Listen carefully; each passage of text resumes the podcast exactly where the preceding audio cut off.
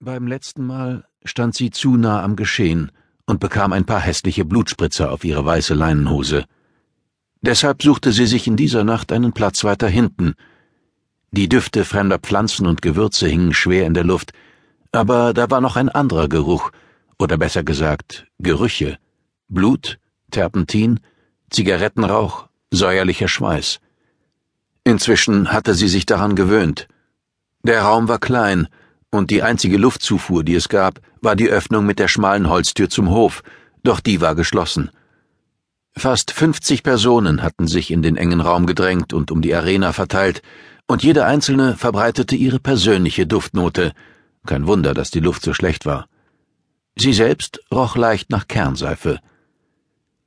Die Männer in dem Raum, außer ihr waren nur Männer anwesend, trugen alle fast identische Klamotten, schmutzig gelbe Hosen und ein weißes, dünnes Hemd, um den Hals der Älteren das eine oder andere rotblaue Tuch.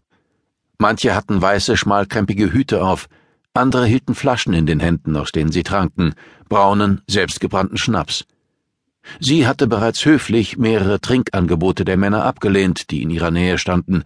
Jedes Mal hatten sie ihr zugeblinzelt, sie angelacht und ihre kaputten Zähne entblößt und wieder einen Schluck getrunken.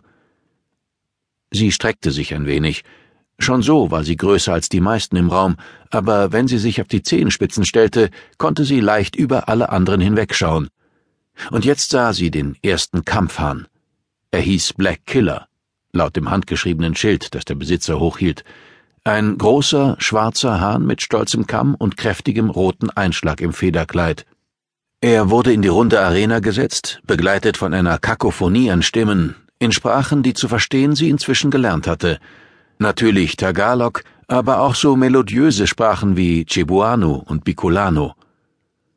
Jetzt wurde der zweite Hahn auf den Boden gesetzt, Red Alert. Genauso groß, genauso selbstsicher wie der andere, genauso bunt und kampfbereit.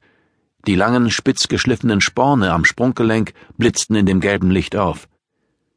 Sie sah, wie rund um die Arena Scheine die Hände wechselten und wusste, einige würden am Ende dieser Nacht nicht mehr ganz so arm sein und andere würden ihren Kummer in braunem Schnaps ertränken.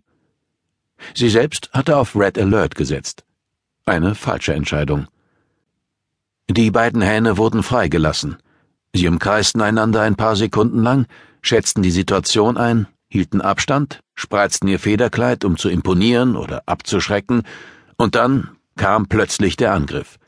Von beiden gleichzeitig, mit einem Mal war nicht mehr zu unterscheiden, welcher Hahn welcher war. Ein stürmisch wirbelnder Federball, verursacht durch schwirrende Sporne, rollte über den Boden und füllte die Luft mit abgerissenen Flügelfedern und Blutspritzern, während das Publikum johlte. Und dann war es vorbei. Red Alert lag dicht an der niedrigen Holzkante der Arena auf dem Rücken, der zerfetzte Hahnenkörper zitterte, und eins der Beine schlug gegen die Erde. Der Raum war erfüllt von heiseren Schreien, was davon Freudenschreie waren und was heftige Flüche, war für sie nicht herauszuhören, aber an den grinsenden Gesichtern einiger der Männer konnte sie ablesen, auf welchen Hahn sie gesetzt hatten.